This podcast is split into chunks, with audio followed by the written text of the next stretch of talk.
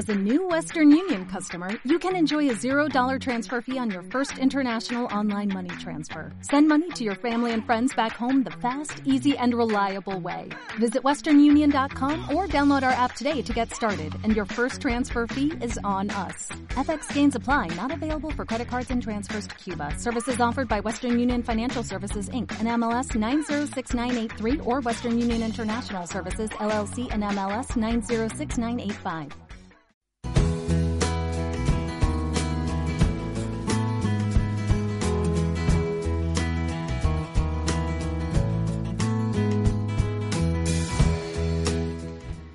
Muy buenas tardes, bienvenidos cada lunes mm, a las 5 en punto de la tarde. Ya saben que llego yo, Reyes Álvarez, con un espacio a esta casa Onda Condado Radio.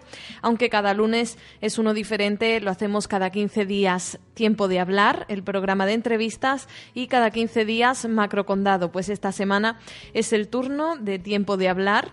Vamos hablar, como hacemos aquí. Vamos a dedicar este espacio de una hora a entrevistar a una personalidad de la provincia de Huelva, importante.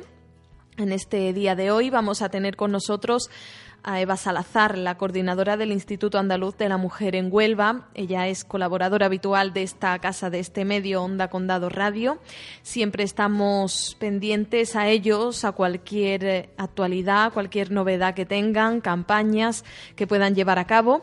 Y de todo eso es de lo que vamos a charlar hoy con ella. El Instituto Andaluz de la Mujer tiene organizadas diferentes campañas en contra de la desigualdad, también diferentes entidades de la provincia aportan otro tipo de campañas, siempre de la mano del Instituto Andaluz de la Mujer, y de todo ello nos va a contar todos los detalles en este espacio en el que pues queremos que conozcan todos estos detalles y que comienza ya con esta sintonía en Onda Condado Radio.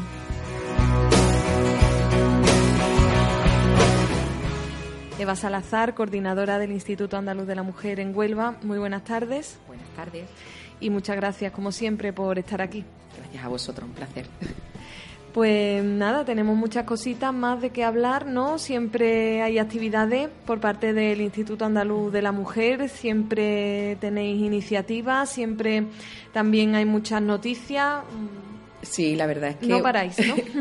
Tienes razón, la verdad es que normalmente pues siempre tenemos cosas que hacer, pero sí que es verdad que acercándose siempre el mes de marzo, pues toda esa actividad se intensifica muchísimo más con el tema 8 de marzo, el Día Internacional de la Mujer, y sí que es verdad que, bueno, pues, bueno, pues nos sentimos todavía más contentas con muchísimo más trabajo y con muchísimas más actividades que, bueno, pues también las trabajamos todo el año, pero que sí que es verdad que durante el mes de marzo y los días previos, pues, pues tenemos ese foco más de atención, ¿no?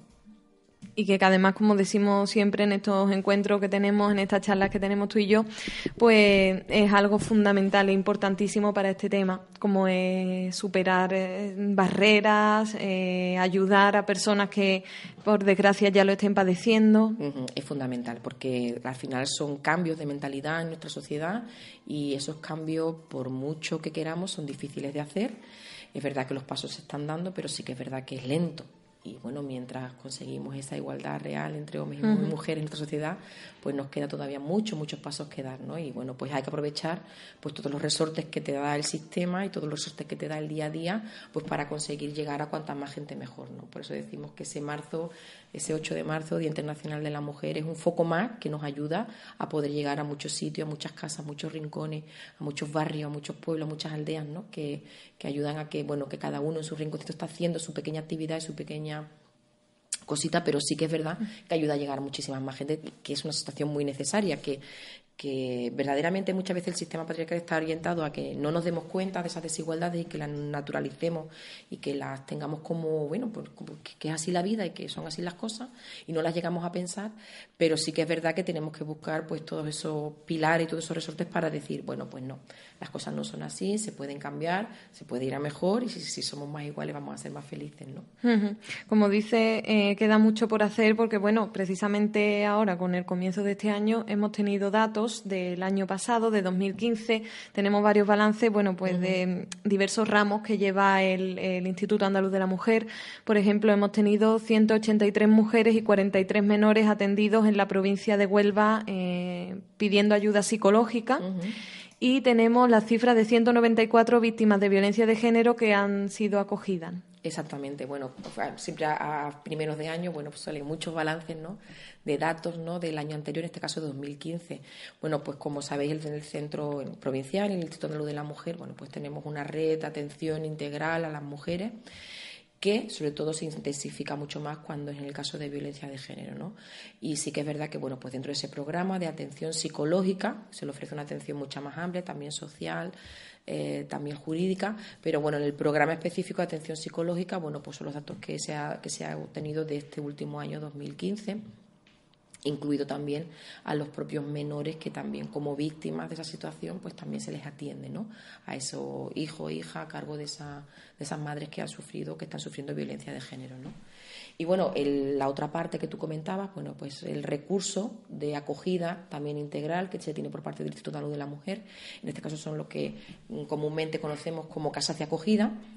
Eh, ese recurso de atención y de acogida es más amplio, aunque digamos casas de acogida de manera general, pero sí que en el caso de Huelva, igual que en el resto de otras provincias, pues tenemos lo que es un piso de emergencia, donde cualquier mujer en cualquier situación puede acercarse eh, y simplemente si, las técnicas, ¿no? o en este caso no solamente las técnicas del centro, sino también vienen valoradas incluso por la policía, por la Guardia Civil, pues entienden que corre peligro su vida, bueno, pues se les atiende de una manera inmediata y se las eh, lleva a este piso de emergencia que pues puede ser en cualquier momento y a cualquier hora, no tiene que ni siquiera la mujer en este caso eh, poner ningún tipo de denuncia, simplemente bueno pues que corra peligro su vida y que ella sienta y que lo corroboren evidentemente los profesionales que la atiendan tanto en el instituto como a través de, de los cuerpos y fuerzas de seguridad se les atiende y una vez que está ahí el periodo prudencial de gestión de documentación y bueno también que ella decida ¿no? Cómo quiere hacerlo y de qué manera, pasa a lo que llamamos casas de acogida. Las casas de acogida están distribuidas por toda Andalucía, en cada una de las capitales de provincia, y ya es verdad que bueno, pues la trasladamos a otra provincia normalmente donde pueden de alguna manera eh, rehacer su vida, bueno, pues de una manera más independiente, pues más, un poco más aparte, ¿no? Sin tantos miedos. Pues claro, sin sentirse tan perseguida o con más tranquilidad de encontrarse con nadie conocido y que les ayuda de alguna manera pues eso a normalizar su vida y la de sus hijos escolarización incluso búsqueda de empleo. De hecho muchas mujeres de la casa de acogida que de otras provincias que han terminado en la casa de acogida de Huelva han rehecho sus vidas en Huelva y siguen viviendo y bueno trabajando y con sus niños y demás pues en Huelva igual que muchas mujeres de Huelva pues han terminado pues realizando su vida pues en otras provincias no que les ayuda pues a tener esa, esa privacidad y esa tranquilidad y un poco pues tampoco también salir ¿no? de, ese círculo y de esa situación no tan, tan difícil de salir y tan difícil de, retomar, ¿no? Lo que se intenta es, pues eso, pues que tengan una vida más o menos tranquila, más o menos normalizada y que puedan de alguna manera, pues eso, hacerse cargo, pues de su vida y de la de su gente a su cargo, de los menores a su cargo, ¿no?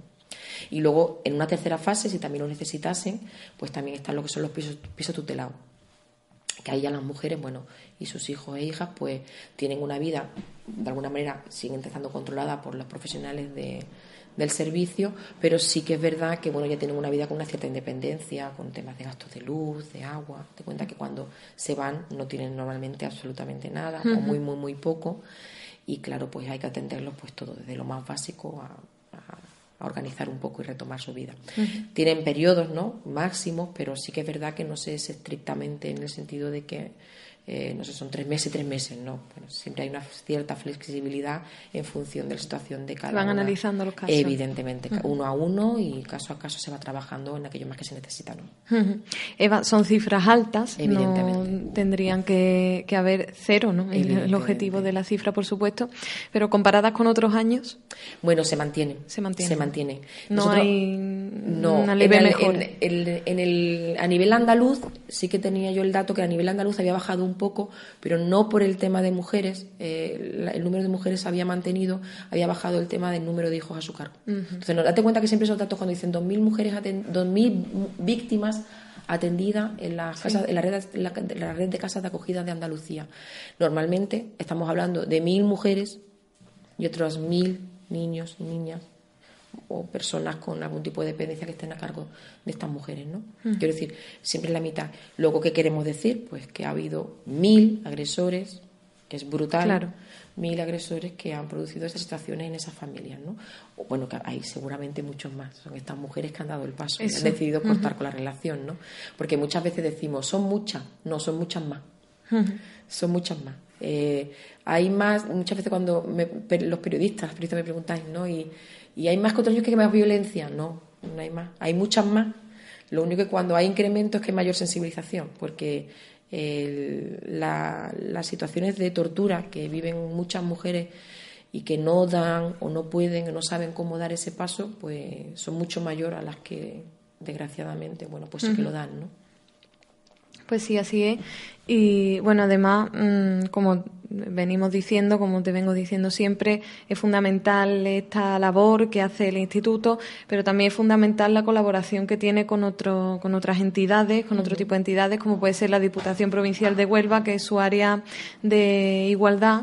Pues también me comentabas antes a micrófono cerrado que, que para ti pues una sección más de... Evidentemente, yo la verdad es que con la Diputación pues tenemos una relación muy muy cercana, yo me siento eh, muy, muy, parte también de la propia Diputación, conozco muy de cerca y muy mano a mano también a las técnicas que forman el área de igualdad. Al igual que digo, incluso, yo estuve también con profesionales de los servicios sociales comunitarios de la propia Diputación de Huelva. Eh, yo creo mm, que todas las manos son pocas. Te lo comentaba antes de entrar en el micrófono. Todas las manos en estos temas son pocos, ¿no? Y bueno, nosotros eh, tenemos que intentar que saber que con los recursos propios vamos a llegar hasta donde vamos a llegar, pero eso no va a pasar a todas las administraciones. ¿Son suficientes? Nunca van a ser suficientes. Entonces, pues tenemos que tirar absolutamente de todo, porque mm, cuantas más gente implicada tengamos, más manos vamos a tener para ayudar, porque al final nosotros somos un centro provincial con centros municipales de información a la mujer en algunos municipios, pero esto la provincia de Huelva ¿no? son 69 municipios donde en todos no tenemos centros municipales de información a la mujer.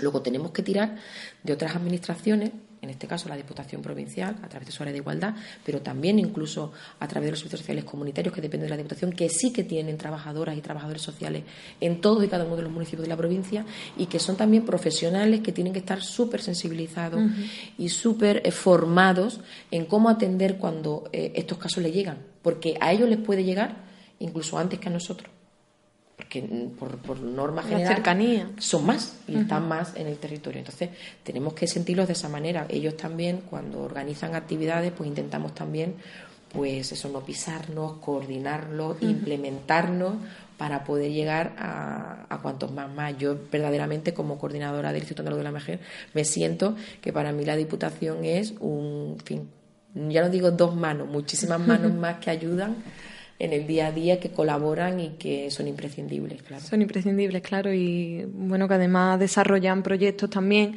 como el proyecto Igualalo, que ya en esta, en esta radio hablábamos de él, habían hecho un balance muy positivo de 2015, pero incluso hasta este mes de febrero siguen con actividades dentro de este programa. Claro, ellos tienen un programa también muy interesante porque además lo hacen pues con, como se diría, con mano de obra propia, que eso también es, también es digno de elogio para las profesionales y los profesionales que tienen que estar en, el área de igualdad, donde bueno pues tienen un catálogo de talleres eh, eh, detallados, donde tanto los ayuntamientos como las asociaciones de mujeres o de otro cualquier ámbito, los colegios, los docentes, pero incluso las AMPAs, bueno, pueden solicitarlo y ellas adaptan ese taller al grupo de personas que automáticamente bueno, pues van a tener ese día, sean chicos, chicas más jóvenes o sean profesionales, o sea, hasta con la policía local, de cualquier. Ellos adaptan para que realmente la gente pueda entender cuál es la problemática que se puede suceder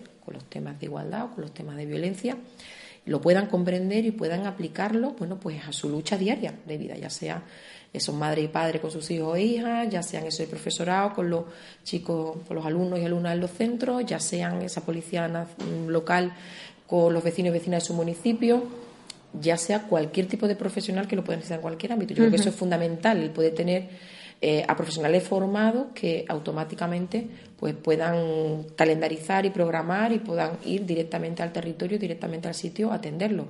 Por parte del instituto también lo hacemos, evidentemente. Nosotros también tenemos a nuestras profesionales que además de atender, en este caso, pues a, las mujeres que así nos lo demandan, ellas también salen a dar eh, aquí salimos todo el mundo, ¿no? A hablar, como digo, a predicar, ¿no? Y a, hacer entender. Hoy precisamente sale a las dos psicólogas a un, a un instituto allí en Huelva Capital y quiero decir, esto es una cosa pues muy habitual. Entonces, por eso digo, si nosotros podemos llegar a, a X, pues si con Diputación llegamos a X más 10, pues eso tenemos y todo el que se agregue, pues bienvenido.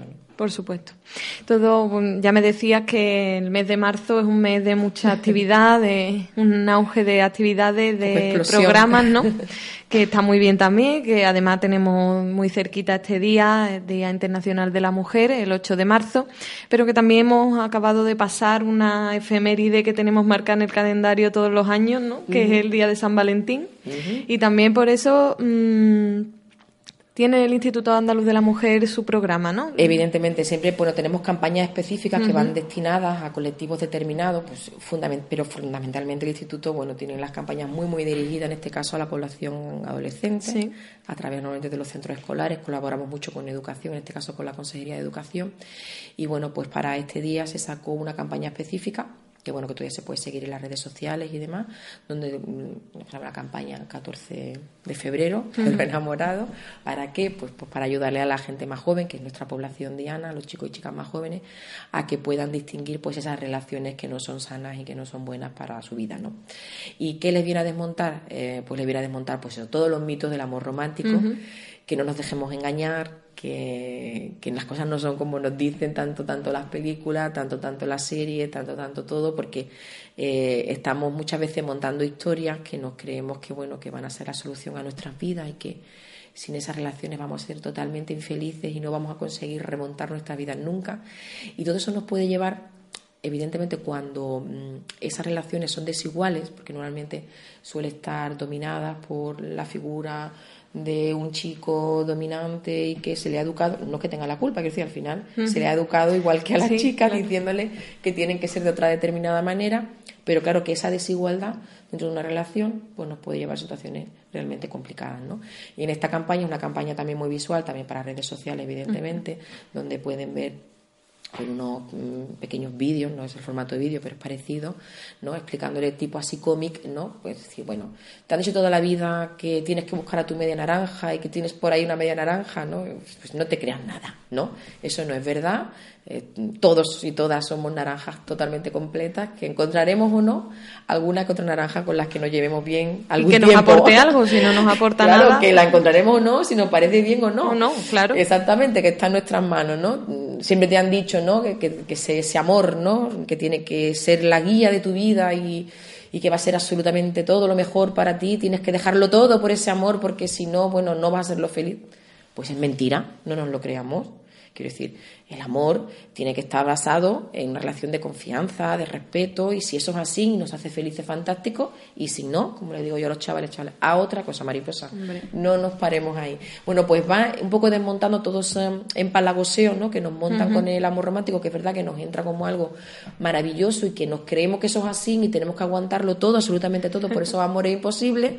Y lo que vienen a decir a nuestros chicos, eh, que alerta, alerta, ¿eh? Que no confundamos el amor pues con esa sumisión, con esos temas de celos, con temas de control, de dominio, porque esos chicos y chicas nos pueden llevar a sitios donde no queremos estar. Y que a lo mejor en un primer momento nos parece fantástico, pero cuando estemos realmente bloqueadas y digamos esto que es, pues es muy difícil salir. Y eso tenemos que decírselo todos los días. Es decir, muy bien que nos queramos, muy bien que nos lo pasemos bien, muy bien que seamos felices, pero cuidado. Sin control, sin dominio, sin sumisión, o sea, somos personas independientes que tenemos que decidir nuestras vidas y que tenemos que tomar las decisiones no por nuestras vidas, no solo en base a esas parejas que también tendrán que tomar las suyas sin tener nada que ver con, con, las nuestras. Que el futuro nos lo depara juntos, pues bien, y si no, también. Por supuesto, que tiene que ser así y además, bueno, mm, me imagino que será muy complicado para vosotros porque, bueno, decir, ahora el 14 de febrero comenzamos la campaña, pues a los jóvenes, pues sí, porque son a lo mejor los que tienen ahora mismo los corazoncitos, la... Sí, pues porque, porque pueden ser más vulnerables, porque evidentemente somos todos. Sí, sí, eh, claro. Todo, en todas las edades caemos en ese tipo de situaciones porque no es una cuestión solamente para la gente más joven, sino porque es una cuestión pues muy cultural y muy intrínseca en nuestra sociedad. Pero ¿por qué la dirigimos más a ellos? Porque tienen menos herramientas. Que no estamos diciendo con eso que no pase en otros sitios. Claro que pasa, no va a pasar siempre. Pero quizá cuando eres más joven y más inexperto o inexperta, pues tienes más posibilidades de, además en esas edades de la adolescencia, ¿no? Donde estamos total y absolutamente convencidos que estamos en posesión de la verdad y que nadie va a venir a enseñarnos nada, que nosotros somos, en fin, porque y además son edades que es muy difícil el que, el que puedan coger estas ideas porque están convencidos en esa absoluta verdad que es la suya, ¿no? Y que además todo el día socialmente repitiéndoles eh, a todos los niveles cómo tiene que ser un chico y cómo tiene que ser una chica. Muchas veces de una manera muy directa, pero otras veces de una manera muy subliminal. Pero todo el día machacando cómo debe ser ese chico fuerte, eh, dominante, eh, trabajador, pero controlador, pero otras muchas cosas. Y cómo debe ser esa chica que, bueno, que sí, muy bien, pero mejor calladita, mejor, en fin. Eh, hay que tener cuidado, ¿no? Vamos, pero hay que tener cuidado todos los días. Mira, la, la semana pasada tenía una campaña el corte inglés. Y cuando veo el vídeo, Dios, era tremendo, tremendo, porque es que estaban hablando de un amor, pero de un amor que se acababan de conocer la pareja y ya él preguntándole cosas del, del móvil, con quién se le hablaba por el móvil, con quién no hablaba. Digo, ¿pero esto qué es? Que yo estoy segura que a alguien del corte inglés le pareció algo fantástico y estupendo. Qué bonito, qué romántico, qué suerte de haberte conocido, algo así era la campaña. Pero eh, la relación que mostraba era un vídeo entre una pareja y lo que hablaban era de control. Y yo decía, bueno, pero ¿esto qué se le ha ocurrido? Bueno, rápidamente denunciamos, de otra manera, al observatorio, en este caso de, publicidad no sexista, sí. y rápidamente retiraron. Quiero decir con esto que, que algunas veces es muy sutil, pero otras veces muy descarado. Claro, pero la gente lo entiende como bueno y lo ve como algo positivo. Sí. O sea, porque, bueno, fíjate qué suerte que he tenido de conocer a este chico que me quiere. El problema. Que me quiere y fíjate las cosas que hace porque me quiere. Claro, el problema es cuando se va de las manos. Porque, claro, rápidamente era como que, ¿y con quién, a, cuánto, a quién le das el like, a quién le das que me gusta en esto, en lo otro? vamos a ver, a quien quiera darle, no podemos estar y sin embargo, decir, y además esto se vive de una manera, si de una manera adulta lo planean como algo fantástico, tenemos que entender que hay niños y niñas, y hay niñas muy jóvenes en los institutos, en los institutos que tienen que esperar que sus novios las recojan en las puertas de las aulas para cambiar de clase. Y eso está ocurriendo. Tenemos que ser conscientes que cuando le mandamos todos esos mensajes todos esos mensajes de mitos del amor romántico, tenemos a niñas que tienen que mandar no sé cuántas fotos al día de dónde están y con quién están. Y eso está ocurriendo. Pero para al instituto te lo cuentan, te lo cuentan los niños y las chicas. Como algo normal. Mm, como muy normal. Entonces, tenemos que tener mucho cuidado cuando mandamos ese tipo de mensajes, porque ellos lo captan de la manera que lo captan y lo adaptan a su vida diaria. Y el control es brutal. Y sí que es verdad que en parejas más adultas, pues se dan esas relaciones de violencia o de muchas veces incluso de maltrato psicológico y que, terminan en violencia, pero a muy largo, a, largo plazo, relativamente, en años, pero sí que es verdad que en las relaciones de pareja adolescente lo que, lo que estamos percibiendo en estos últimos años, que en relaciones muy cortitas, apenas incipientes, tenemos casos de una violencia muy extrema. con agresiones sexuales, bueno, todo tipo. Entonces, eh, ¿por qué incidimos en ellos? Porque verdaderamente ellos son los que menos herramientas tienen para diferenciar. Para lo que no te ha enseñado nadie, a la gente mayor se le ha enseñado la vida nos lo ha enseñado la vida. Hemos aprendido a base de palo. Pero cuando se es tan joven, pues desgraciadamente, mm, eh, con todos esos mensajes positivos de, de ese amor maravilloso, se le van a colar otra serie de situaciones que luego no van a saber controlar y que luego les va a perjudicar. Evidentemente a ellas, porque evidentemente luego al final son las que más pierden, pero que también hace sufrir a muchos chicos que, que se comportan así porque no saben cómo comportarse de otra manera, no saben cómo cuando hablamos también de las nuevas masculinidades, cómo ser un chico también sin caer en estas en este tipo de errores no machistas por eso que mm, el trabajo duro será donde empezamos la sensibilización, ¿no? En, su abuela, que sé que a lo mejor le ha dado un mensaje de que el hombre es el que tiene que trabajar y la muela que estar en casa, en su colegio que está rodeado en la publicidad, en la tele, es un universo enorme. Es que es complicado. Por eso yo te, cuando te digo muchas veces estos temas eh, que son tan de tanta transformación de mentalidad de las sociedades y de cambios culturales de nuestras sociedades son muy lentos muy lento. Entonces, claro, no tenemos, eh, no tenemos datos así como, mm, no sé, como una inversión, ¿no? Tú levantas una pared, lo de estar levantada y ya está la pared hecha, ¿no? Entonces tienes como un, un, regreso rápido, ¿no? rápido, ¿no? Y estos temas no son así.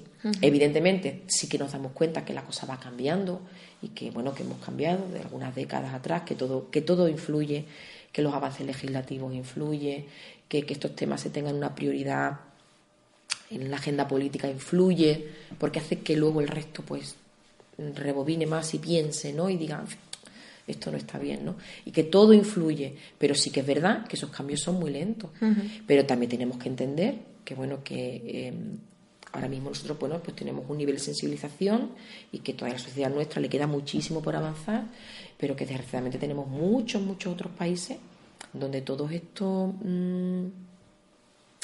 Mm, te diría? Eh, con toda esta vulneración de derechos fundamentales hacia la mujer, están totalmente legalizados, normalizados y totalmente, bueno, introducidos, bueno, en el día a día de cualquiera. Pues, estamos hablando de, bueno, pues, países donde casan a niñas con seis años, donde el tema de la ablación es brutal, donde el tema del tráfico de mujeres y niñas tremendo. Bueno, en fin, estamos hablando de vulneración contra los derechos de la mujer tremendos donde no tienen propiedades, donde no pueden nunca, jamás nunca escriturar absolutamente nada, ni ir a ningún sitio sin el permiso de, quiero decir, todo esto en otro sitio es todavía más brutal.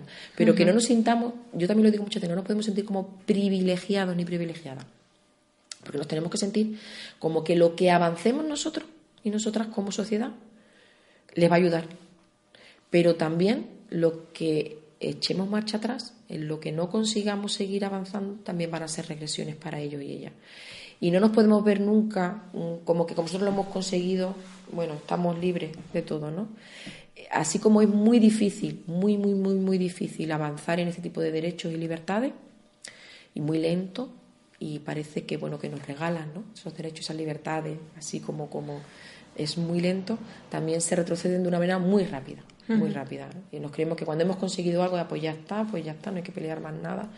Aquí tenemos que ser conscientes de que esta lucha va a ser lenta, que los logros van a ser muy lentos, que tenemos que estar muy alerta porque los retrocesos son muy rápidos y que tenemos que estar ahí muy, muy, muy unidas y haciendo mucha red, mucha entre nosotras y sobre todo haciendo también mucho cómplice a la otra mitad también de la población, que son los hombres, que son también fundamentales para esa transformación y cambio social, ¿no? Por supuesto. Y bueno, para esa transformación social y como veníamos diciendo antes, si hay ya una persona que esté en, ese, en esa situación de maltrato, que esté recibiendo cualquier tipo de maltrato, pues también concienciarla de que no tenga ese miedo de, salir, de denunciarlo y que hay muchos mecanismos para ayudarla y como este programa se llama Todo tiene arreglo, pues también eso que para eso es lo que mm, para lo que trabajan entidades como la tuya, como la que representas. Evidentemente, yo creo que es un mensaje también positivo.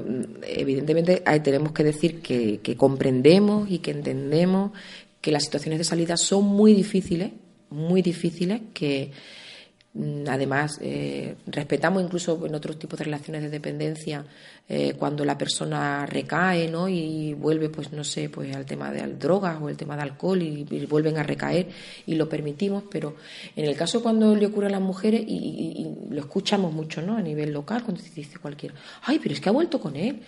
Y tenemos que hacerle entender a la, a la población y nos tenemos que sentir todos que es muy difícil, para esas mujeres que a lo mejor es el padre de sus hijos o realmente todavía siguen enamoradas de, estas personas, esa desvinculación y esa, esa ruptura sentimental, de esa dependencia emocional, ¿no?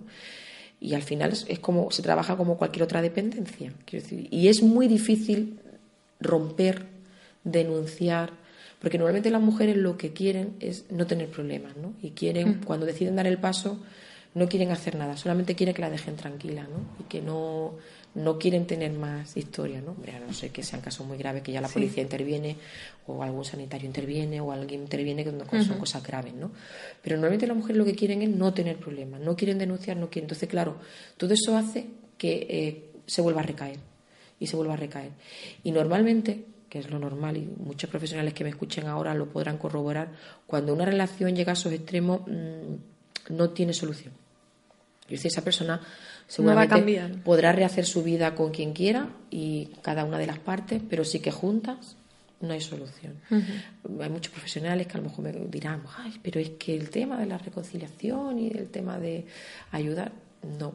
Cuando se han llegado a cuando se han sobrepasado esos límites, de violencia en todos los sentidos, porque estamos hablando de violencia psicológica, de violencia sexual, de violencia económica, de violencia física, de violencia a tu entorno, de, desmontarte como persona, de, hacerte sentir que no existe, que no vales, que pues es muy difícil, es muy difícil. Y, sinceramente eh, lo que recomiendan en todos los casos es el alejamiento de ese tipo de relaciones y hacer la vida por otro sitio, porque al final vuelve, es un círculo que no termina nunca de, cerrarse. Que ya no es solo, pienso, ¿no? que, que la persona, el maltratador, mm, siga con esos hábitos, malos hábitos, sino que mm, la víctima también siga mm, sintiéndose en la misma posición y se sienta igual de mal. Exactamente, quiero decir, para, para ambas partes, evidentemente, en este caso los chicos y las personas, los hombres agresores, pues también tienen derecho a una rehabilitación y, a, salir de su situación, pero el principal problema que tienen, yo no sé si visteis el otro día el programa eh, de, Jordi Évoli, a lo mejor mucha gente que no está escuchando pues lo, vio, y sacó el tema de un agresor al cual entrevistaba. Es muy difícil trabajar con el tema de agresores, que no digo con ello que no haya que hacerlo, ¿eh? hay que hacerlo y yo creo que todo el mundo tiene derecho pues, a eso que te comentaba, ¿no? a rehabilitarse y a, y a cambiar su vida. ¿no? Pero es muy difícil trabajar con ellos porque ellos están convencidos de lo que hacen está bien. Entonces tú empiezas a cambiar cuando tú te convences que tienes un problema, un problema. Entonces, en cualquier cosa de tu vida, ¿no? Tú decides que algo va a cambiar, el primer paso es decir, es que esto no está bien. Pero cuando tú eso no lo ves así, es muy difícil dar ese paso. Entonces, evidentemente yo creo que hay que trabajar. De hecho, en este caso eh, hay asociaciones, en el caso de Andalucía, que son fundamentalmente hombres por la igualdad, que trabajan con grupos de ayuda mutua entre ellos y fundamentalmente también hacen terapia con, agresores, fundamentalmente en las cárceles, fíjate. Pero, mm, claro, es complicado porque estamos hablando de delitos, estamos hablando de situaciones, pero claro, tiene que ser un proceso en el que ellos entiendan que, que esto que están, eso que están perpetuando, está perpetuando relaciones de desigualdad y que normalmente mm, con las parejas que tenga la van a repetir. De hecho, el chico que habló el otro día, no me acuerdo si era, era de, eran Bilbao, el País Vasco, él lo comentaba, él, lo decía y, claro, las relaciones, es verdad que había llegado a esas relaciones, había estado en la cárcel, eh, de hecho una de las medidas que le impuso la jueza fue los temas de rehabilitación y demás, pero las demás relaciones que él había tenido había repetido conductas de malos tratos psicológicos, incluso él se japtaba, que a mí también me molestaba incluso verlo por la tele, ¿no? Se japtaba de lo bien que maltrataba él psicológicamente a las mujeres, ¿no? Y tú decías, Dios, y que tengamos que escuchar esto, ¿no? A veces, bueno, es difícil, ¿no? Discernir entre la noticia, lo que es importante. Yo entiendo también el trabajo periodístico es complicado. es complicado dar todas las, todas las caras, ¿no? De ese poliedro tan complicado, ¿no? Pero bueno, qué mostrar y qué no, ¿no? Qué es lo que va a beneficiar que se muestre y qué no. Claro. Y además, pues cada uno también con la mentalidad que tiene pensando una cosa. De vista, claro, cada uno lo, lo, lo criba a su manera, ¿no? En el fondo está bien, ¿verdad? Yo en el fondo no lo critico porque creo que en un prime time, en este tema que eh, llega muchísima gente, se hable de estos temas, es fundamental eh, yo creo que estuvo en general bien tratado, eh, quitando algunas cositas que me hubiera gustado, pero bueno, entiendo que también todo el mundo no es perfecto, ¿no? Yo tampoco soy perfecta. Pero creo que es bueno que se hable en un prime time de estos temas porque hablar de temas de violencia, en fin, un domingo por la noche en hora punta lo escucha muchísima más gente que cientos de campañas, que cientos de intervenciones, que cientos, bueno, que, que nos rompemos ¿no? las cabezas por hacer miles de cosas y finalmente la tele llega por suerte, por desgracia, muchísima población ¿no? que es necesario, ¿no? Así que bueno, desde aquí también lo agradecemos. Pues sí, entre unos y otros, ¿no? Claro, son más manos. sí. Y bueno, dentro también de la campaña me gustaría hablar de los premios Meridiana. Ajá. Que bueno, ya están los de 2016 y la finalidad de estos premios es reconocer a personas que hayan eh, trabajado ¿no? en defensa de la igualdad, de, hayan defendido los derechos, hayan, se hayan mostrado en contra de la violencia. Exactamente, tiene distintas, distintas vertientes, pero son también para, fundamentalmente personas que hayan destacado en estos ámbitos, ¿no? Muchas veces, pues evidentemente también dándole visualidad, visualización a las mujeres fundamentalmente, pero también evidentemente hay otro tipo de programas que también ponen en valor la igualdad y que lo hacen igualmente hombres y mujeres. ¿no? En el caso de la provincia de Huelva, este año pues tenemos la gran suerte de tener dos premiadas, dos, dos premios meridianas, y en un caso, bueno, no muy llamativo porque lo conocen, la conocemos todos, que es Carolina Marín, ¿no? como campeona del mundo de badminton. Bueno, esta gran mujer y gran onubense que además lleva a nuestra provincia pues a muchísimos rincones del mundo, tan joven, tan capaz, que es brutal, ¿no? El ser la mejor del badminton, que yo no sabía casi, me acordaba que había jugado de pequeña y no sabía que casi que ni existía, pero cómo ser la número uno en un deporte tan desconocido, ¿no? Y tener esa fortaleza mental y esa capacidad y esa persistencia, ¿no? Desde, desde la humildad de tu casa, de, tu rinconcito y esa persistencia que todavía te requiere ese plus, ¿no? De entrega, ¿no? Me parece fantástica Carolina y en este caso nosotros nos hemos puesto, pues ella siempre está muy, muy atareada fuera de España, tanto con su madre, con Toñi, que estaba encantada de la vida cuando la llamamos. Eh, gritando en el supermercado porque ella tiene también mucha relación con el Centro de la Mujer en Huelva y nos encantó, ella encantada en que le diéramos premio Meridiana, porque bueno, le parecía fantástico que reconocieran a, la labor de su hija. es más, estaban preparando en esos días también una recepción en Huelva a las chicas del Sporting que también habían sido campeonas y demás, y decían, y yo voy a ver, esta tarde también voy a verlas y apoyarlas, porque todas las mujeres que están en esto tienen que apoyarse. Ella está muy sensibilizada con el tema, ¿no? Y así que, bueno, encantadas que Carolina Marín pues sea nuestro premio Meridiana 2016 de aquí de Huelva. Y por otro lado, pues también tenemos una potentísima investigadora en este caso, que es Paula Martínez, que bueno, pues nos sorprendió también a través de los medios de, comunicación, que bueno, en este caso también felicitar al, al Buenas Noticias, porque de vez en cuando pues nos sorprende con esas buenas noticias, como, como todo es malo y nos, nada más que dan, eh, nos dicen que todo lo noticiable es malo, bueno, pues ellos están demostrando día a día que no, que hay muchísimas cosas noticiables y que a la gente le interesa y que son buenas noticias. Bueno, pues nos premiaron ese día ofreciéndonos la información de una chica unubense que se llama Paula Martínez Rodríguez y que es investigadora en el Centro Nacional de Investigaciones Oncológicas en Madrid. Ella fue, ella es unubense, estudió en Huelva, una vez que pasó el estudio universitario pasó a Sevilla, Luego ha estado trabajando bastantes años fuera en Estocolmo y es rescatada por un programa que, la, que él se la vuelve a traer al Centro Nacional de Investigaciones Oncológicas.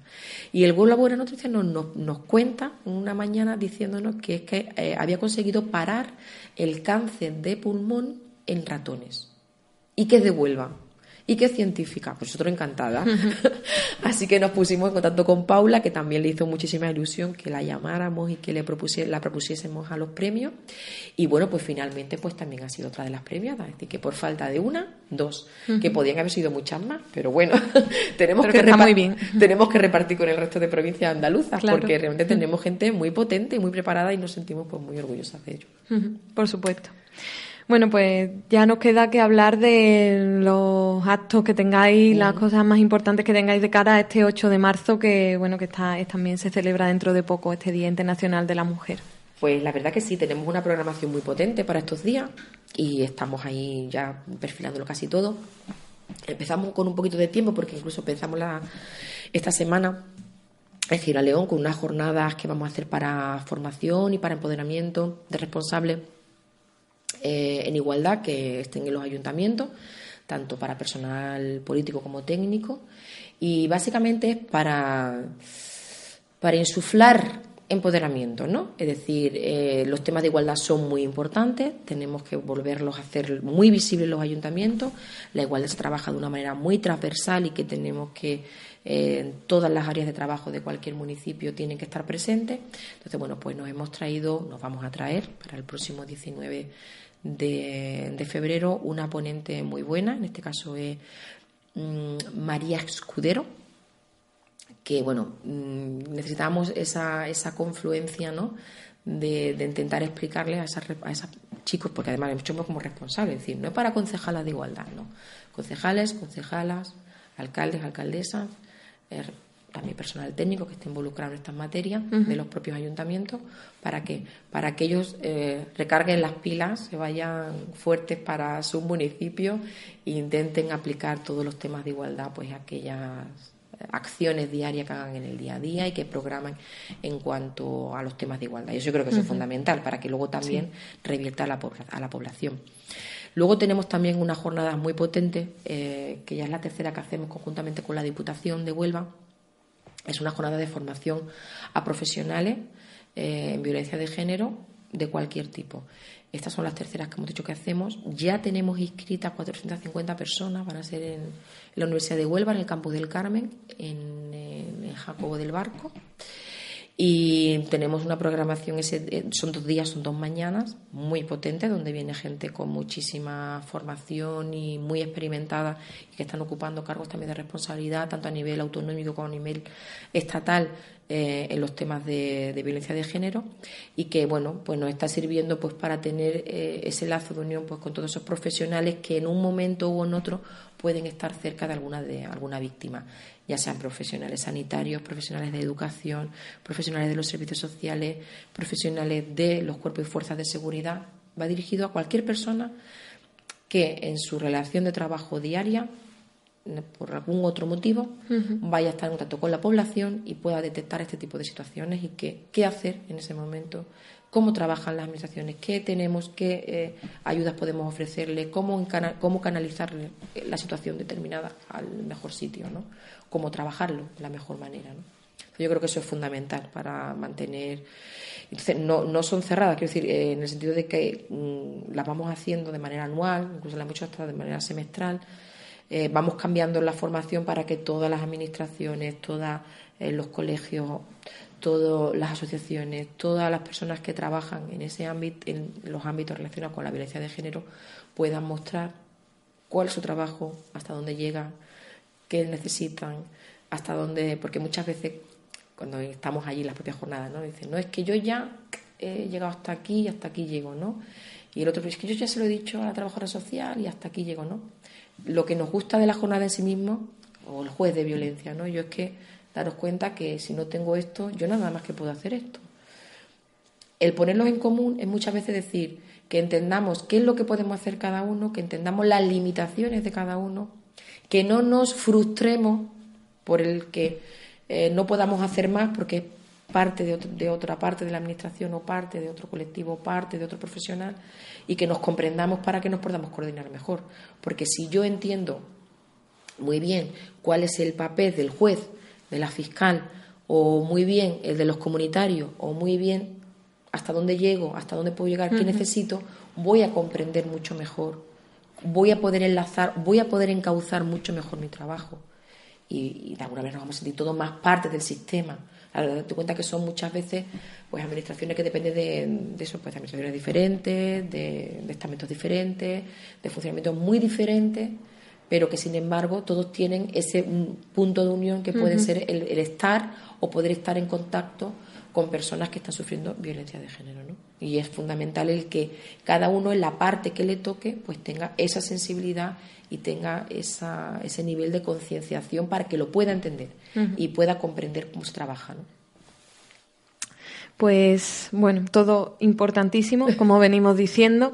Y para terminar, pues me gustaría también ya mm, aconsejar o informar a personas que nos estén escuchando que puedan estar sufriendo algún tipo de maltrato o que conozcan algún caso, qué es lo que pueden hacer o que simplemente necesiten una atención, o contar lo que le está pasando, aunque se vean en un caso que no es tan grave, como que no me está pegando, pero veo que algo es raro, ¿no?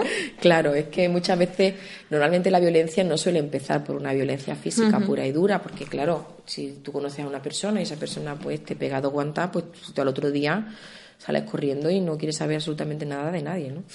El problema, claro, las situaciones son más complicadas y ya cuando se llega a esa situación está todo, todo tan mezclado, todo tan tan deteriorado que luego es muy difícil salir, ¿no? Entonces, pero sí que es verdad que eh, muchas mujeres cuando se acercan al instituto, cuando se acercan hasta el centro provincial o cuando se acerca a cualquier centro municipal de información a la mujer, no vienen o a cualquier trabajadora social, ¿verdad? A cualquier cuando vienen, cuando muestran eso de pedir ayuda, no vienen contando exactamente todo lo que les pasa.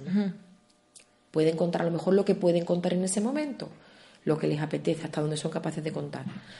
Y cuando tengamos esa necesidad que nos acerquemos, que nos acerquemos a cualquier profesional, evidentemente también tenemos el teléfono 900, 200, 999, que a cualquier hora del día, los 365 días del año, que es gratuito, que no deja señal, que podéis consultar cualquier cosa cualquier duda, cualquier situación que os incomode, cualquier ya luego veremos, ya luego veremos. Pero en primer lugar, lo que se os ocurra. Ese teléfono también, que es un poco largo, 200, 900, 999, un poco largo. Sí que es verdad que también a través del 016, que lo veis mucho más en la tele, enlaza automáticamente. En el caso de Andalucía se enlaza, es el teléfono del Ministerio, pero enlaza, enlaza automáticamente con, con, el servicio 900 nuestro. ¿no? Y entonces se le puede ofrecer cualquier tipo de ayuda, cualquier tipo cosa que quiera preguntar, cualquier duda que tenga, para lo más grave y para lo más ínfimo. Si se quieren acercar a cualquiera del, al centro provincial o a cualquier CIM, sin problema también lo pueden.